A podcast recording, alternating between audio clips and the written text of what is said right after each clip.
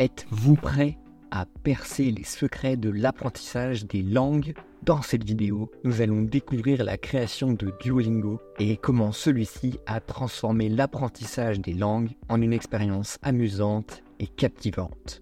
Alors c'est parti pour percer les mystères de l'application qui a révolutionné le monde.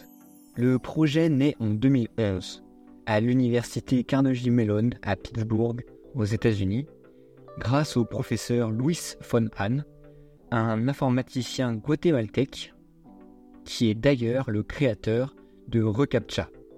Si vous ne savez pas ce que c'est, eh bien vous voyez euh, la fenêtre pop-up qui apparaît à chaque fois que vous cliquez sur un site et qui vous demande si vous êtes un robot ou non. Et ben voilà, c'est ça, c'est lui le créateur de ça.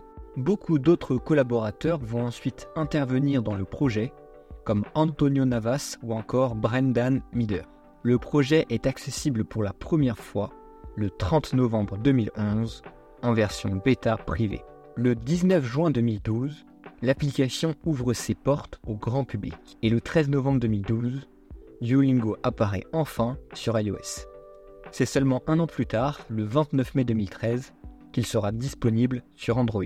Quelques mois plus tard, le 14 octobre 2013, Duolingo compte désormais 10 millions d'utilisateurs. Différents partenariats voient alors le jour avec, par exemple, BuzzFeed ou encore CNN. Ces partenariats permettent de maintenir la gratuité de l'application. En juillet 2021, Duolingo annonce son introduction en bourse, valorisant l'entreprise à 6,5 milliards de dollars. Mais alors, comment ça marche? Eh bien, Duolingo fonctionne sur un principe ludique, c'est-à-dire que l'apprentissage est fait sous la forme d'un jeu.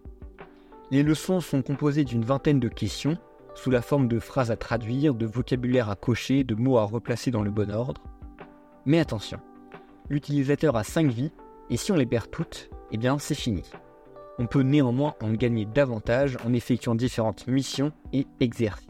Une autre méthode qui est utilisée par l'application est ce qu'on appelle la répétition espacée, qui est en fait une technique d'apprentissage qui consiste à se faire interroger ou à s'auto-interroger sur euh, les réponses qu'on maîtrise moins, voire pas du tout. Cette méthode est super utile elle va surtout permettre aux utilisateurs de mémoriser du vocabulaire plus durablement. Mais alors, est-ce que ça marche vraiment? Eh bien, en décembre 2012, une équipe de chercheurs de la City University à New York et de l'Université de Caroline du Sud a évalué l'efficacité de cette approche. En effet, ils ont trouvé que pour l'apprentissage de l'espagnol, un débutant anglophone mettrait en moyenne 34 heures pour couvrir le contenu d'un semestre de cours, qui correspond environ à 135 heures de classe. Néanmoins, d'autres chercheurs plus récemment, euh, d'ailleurs c'est cette année, en 2023, émettent quelques réserves quant à l'acquisition des niveaux intermédiaires et avancés. Bien que controversé pour son efficacité à l'apprentissage d'une langue, Duolingo a démontré qu'apprendre en s'amusant était possible et a renversé son époque en proposant des techniques encore jamais exploitées.